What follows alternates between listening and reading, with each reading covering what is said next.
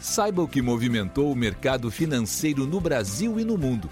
Você está ouvindo o Análise do Dia, um podcast original do Cicred.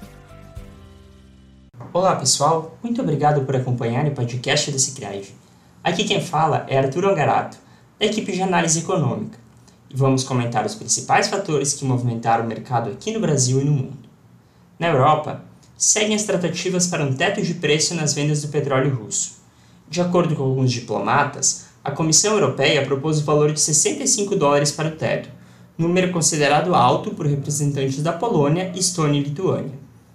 Sob o teto de preços, provedores de serviços marítimos como as seguradoras no Ocidente serão proibidos de cobrir as remessas de petróleo russo, a menos que o petróleo seja vendido abaixo do nível estabelecido. Os aliados ocidentais esperam reduzir as receitas de petróleo da Rússia e manter o petróleo russo disponível nos mercados globais como plano. Caso o teto de preços não seja aprovado até 5 de dezembro, a União Europeia deve continuar com o banimento total em assegurar, intermediar ou financiar vendas do petróleo russo. Por volta do meio-dia, respondendo a perguntas no Parlamento do Reino Unido, o presidente do Banco da Inglaterra, Andrew Bailey, afirmou que a economia do Reino Unido não tem apresentado boa recuperação e que o maior problema enfrentado no momento são os múltiplos choques na oferta e demanda das cadeias de suprimento globais.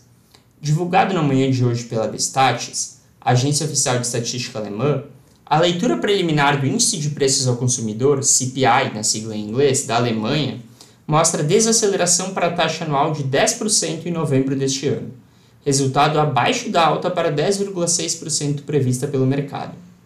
Em comparação com outubro, a baixa foi de 0,5%, enquanto o mercado esperava estabilidade.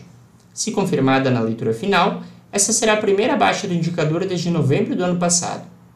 Neste contexto, as bolsas europeias encerraram o dia com sinais mistos. O índice europeu Stock 600 registrou queda de 0,14%. Em Londres, o FTSE 100 fechou em alta de 0,51%, enquanto em Frankfurt o DAX caiu 0,19%. Por fim, em Paris, o CAC fechou com leve alta, de 0,06%. Nos Estados Unidos, a sessão foi marcada pela expectativa pela fala do presidente do Federal Reserve, Fed, Banco Central Americano, Jerome Powell, amanhã, e pela atenção à situação da China, onde ocorrem protestos contra a política de, de Covid-0 do governo e se espalham relatos, ainda não confirmados, de que o país pode começar um processo de abertura das restrições da política de Covid-0. Dos indicadores, o índice de confiança do consumidor dos Estados Unidos caiu de 102,2 pontos em outubro para 100,2 em novembro, levemente acima dos 100 pontos previstos pelo mercado. Para a próxima reunião de política monetária do Fed, a ser realizada nos dias 13 e 14 de dezembro, as apostas do mercado apontam para uma alta de 50 pontos base, com 67,5% de chance, contra 32,5% de chance para uma alta de 75 pontos base. No mercado acionário, as bolsas americanas fecharam em baixa, com o Dow Jones praticamente estável, o S&P 500 caindo 0,16% e o Nasdaq caindo 0,59%. Os juros de dívida do Tesouro Americano, por sua vez, encerraram o dia em alta, com os juros da T-Note de 2 anos subindo a 4,471%, enquanto os da T-Note de 10 anos subiram a 3,755%. Quanto ao câmbio, o índice DXY, que compara o dólar com uma cesta de moedas estrangeiras, subiu 0,16%. No Brasil, o dia foi positivo para o mercado, com as notícias vindas da China e com sinais de diminuição do gasto extrateto, durante a negociação da PEC da transição com o Congresso.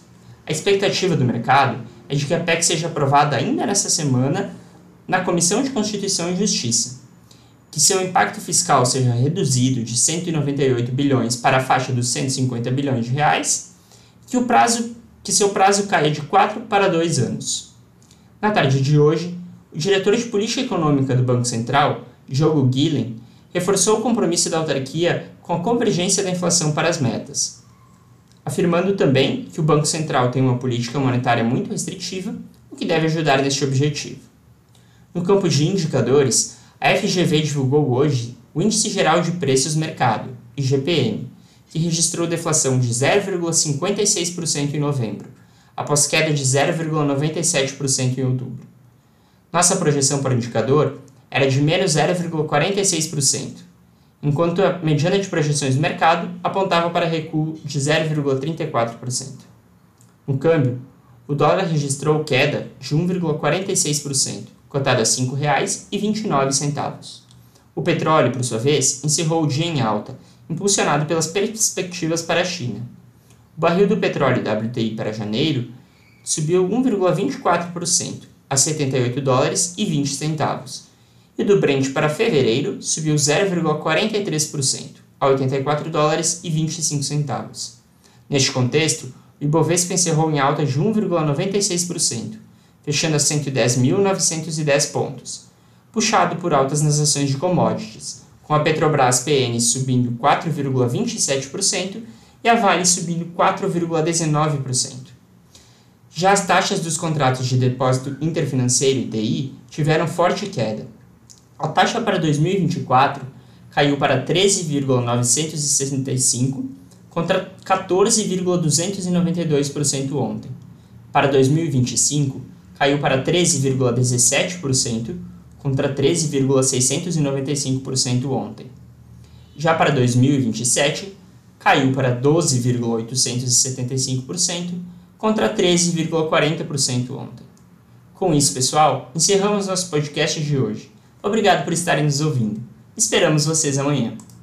Você ouviu o Análise do Dia, um podcast original do Cicred. Até a próxima!